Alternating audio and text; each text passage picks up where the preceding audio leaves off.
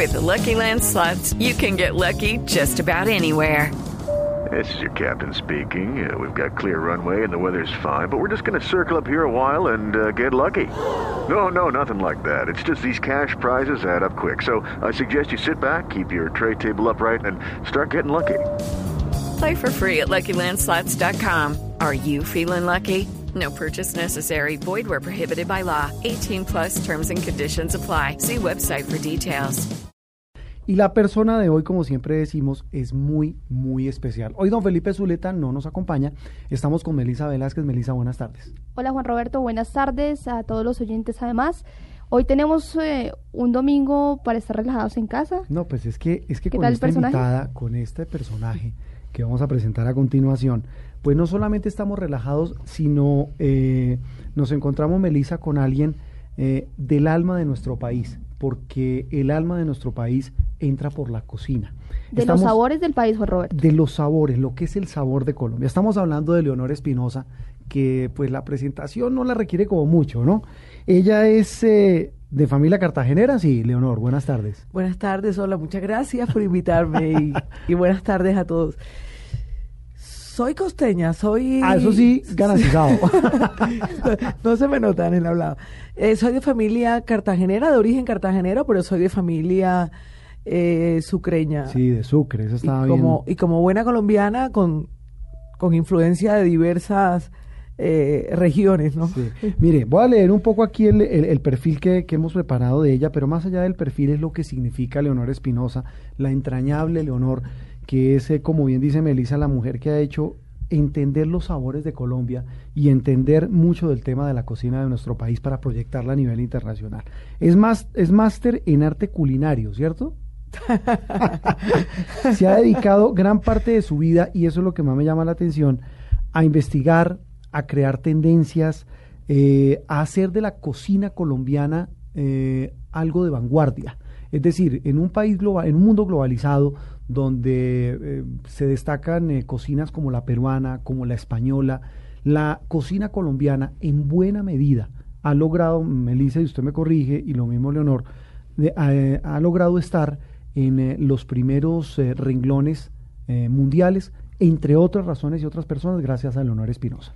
Pues Juan Roberto, le cuento este dato que sería muy interesante empezar por este tema y es que Leo Espinosa ha sido galardonada como, como una de las mejores chefs de Colombia y además tiene eh, un premio que se llama el Gourmand World Sí. Cookbook Sí. Awards de, de un libro que se llama Cinco Chefs Colombianas con recetas para todos los días, donde escribieron con otras cuatro chefs, junto con Leo Espinosa, eh, un libro sobre recetas de todos los días. Recetas que podría bien hacer la mamá todos los días, un domingo en su casa como el día de hoy. Como el día de hoy. Pero Fácil mire, y sencillo, y fue ganador de este premio. Primero, eh, ganador en, en la categoría del español, luego en libros de mujeres y finalmente fue eh, seleccionado como el mejor libro del mundo en este tema. Sí, señora, pero mire, al margen de hablar de los de las distinciones, de lo que ha significado para pues, nu- nuestro país, queremos un poco conocer eh, más allá más allá de los fogones, más allá de los sabores, más allá de las recetas de esta maravillosa mujer que sin duda eh, es muy querida por todos los colombianos. Leonor, eh, para arrancar y después hablamos un poco también de su trabajo, porque mire cómo es el tema, el tema, Melisa, de la cocina, no solamente se resume en eso, en cocina, sino hay un tema social muy grande y un tema cultural bien, bien importante. Pero yo sí quería preguntarle, para, para ilustración de nuestros oyentes, eh, el Leo, que nos cuente un poco de dónde arrancó, es que no es una vocación, ese fervor suyo por la cocina. Yo no quiero caer en esa respuesta que caemos todos los cocineros de, de por mi abuela, por mi bisabuela, por no, no, no. Este, eh, yo, yo, yo creo que yo nací con, nací con una, eh, gracias a la vida, nací con un don y fue el don de la creatividad. Desde muy pequeñita manifesté eh, una gran, un gran talento por el arte, por la poesía, por, por, por las cosas bellas de la vida. Em, y, y efectivamente, pues siempre fuimos muy buenos alumnos, mis hermanos, que nos llevamos casi 11 meses, siempre ocupábamos el primer cuadro de honor. Yo era muy inquieta y, y la directora de la escuela, de, del del colegio, cuando, cuando me gradué de, de primaria, me dio una beca para ir a la Escuela de Bellas Artes. Yo creo que es uno de los regalos más lindos que he tenido en mi vida. Y empecé a ir a la Escuela de Bellas Artes y tengo una formación de artista. Eh, pero estudié economía, estudié también publicidad y siempre so- soy de esas personas que afortunadamente se da cuenta de qué es lo que quiere en la vida desde muy joven. Y, y aunque me iba bien como publicista y aunque me y tenía una, una carrera por delante, yo quería ser artista. Y empecé, y, y bueno, y me gustaba la cocina, por- por- porque mi familia, mi mamá es una gran cocinera, porque las familias de- del Caribe y sobre todo esas familias sabaneras de, de la gran sabana de Sucre, Córdoba y Bolívar, Sí. que se crían con el ganado, con la agricultura, o sea, familias que se tejen alrededor de grandes banquetes. Y, y bueno, y, y empecé a cocinar y mis amigos decían que cocinaba muy bien, que cocinaba muy bien. Y yo dije, nada, yo creo que la- el tema artístico va, va a ir por aquí, por el tema de la cocina.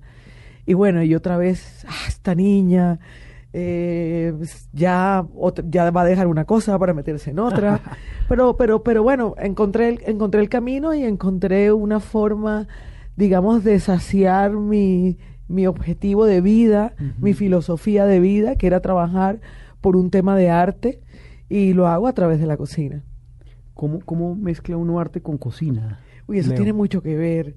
Y sobre todo que yo estudié en la escuela de pequeñita, pero luego hacia el año, a finales de los 90, 2000, yo fui a Cartagena a estudiar artes ya oficialmente. Y, y me di cuenta que el arte, el arte contemporáneo era un arte que necesitaba de mucha investigación y de mucha sustentación.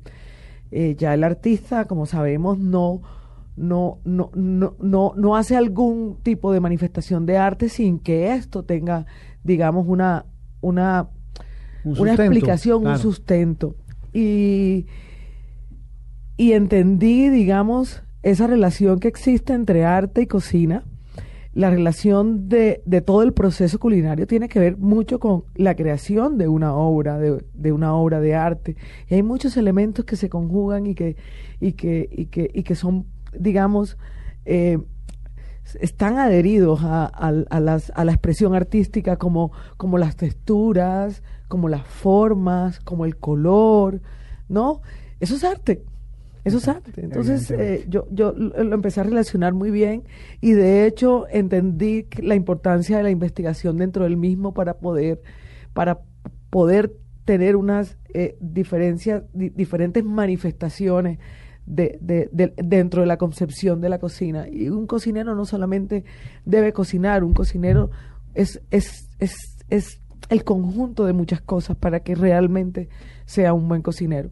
Leo, quiero preguntarle uno cómo se reinventa la comida. Es decir, usted tiene en, en su haber una cantidad de estudios, dice que es artista, también cocinera, y esa justamente es el plus suyo para esa creación de tendencias vanguardistas. Ahorita más, a- más, más temprano le estaba preguntando qué es eso, qué es una tendencia van- vanguardista, pero sobre todo cómo hace usted para reinventar un plato, no sé, un por ejemplo, un plato típico de la comida negra colombiana. ¿Cómo hace para reinventar? Para volverlo un plato, un plato al estilo Leo.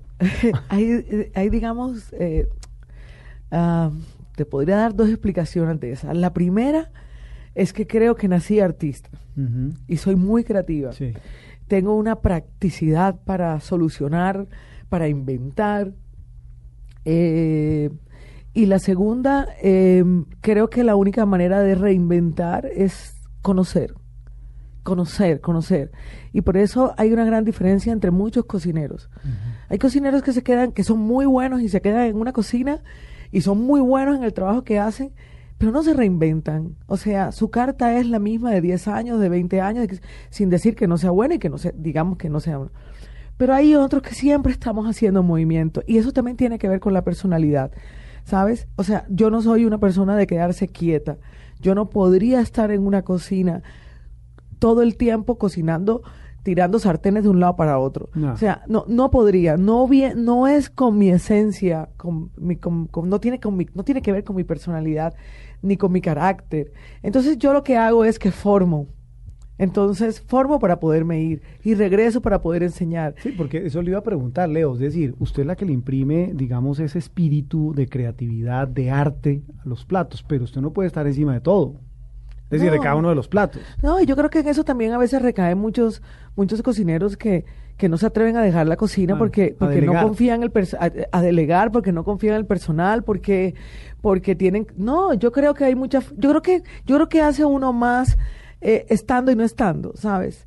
Eh, y, y lo que tú decías eh, de, de- del tema de, de, de qué significa esa vanguardia en la cocina, radica precisamente en eso, en mejorar. Yo no soy mucho de técnicas, yo no le meto mucho tecnoemoción a la cocina, que es como esa cocina, ¿Qué es eso tecnomoción? la, la, la, la cocina eh, tecnoemotiva es la que llaman esa cocina molecular sí, donde sí, te sí. meten muchas sensaciones y, y muchas y, y mucha técnica en la cocina.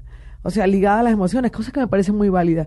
Yo creo que eh, uno puede generar emociones eh, siendo mucho más sencillo. Yo a mí me gustan todavía los sartenes, eh, a mí me gustan todavía esas técnicas de cocina de, de antes y si y créanme, el sueño que tengo más grande en mi vida es poner, poder tener una cocina con un horno de leña, con un ahumador de leña, Lo básico. con un lo básico, de- me- poniéndole un, un poco de eh, este tema de responsabilidad y, y de, y, de- y de, y- y de, y de- y de no malgastar el, el, el tema ambiental con relación a estas estufas, sino eh, cómo, cómo imprimirles un toque ecológico, porque hay muchas, hoy en día, por ejemplo, México, México eh, hizo un trabajo muy bello sobre cómo volver a esa cocina tradicional.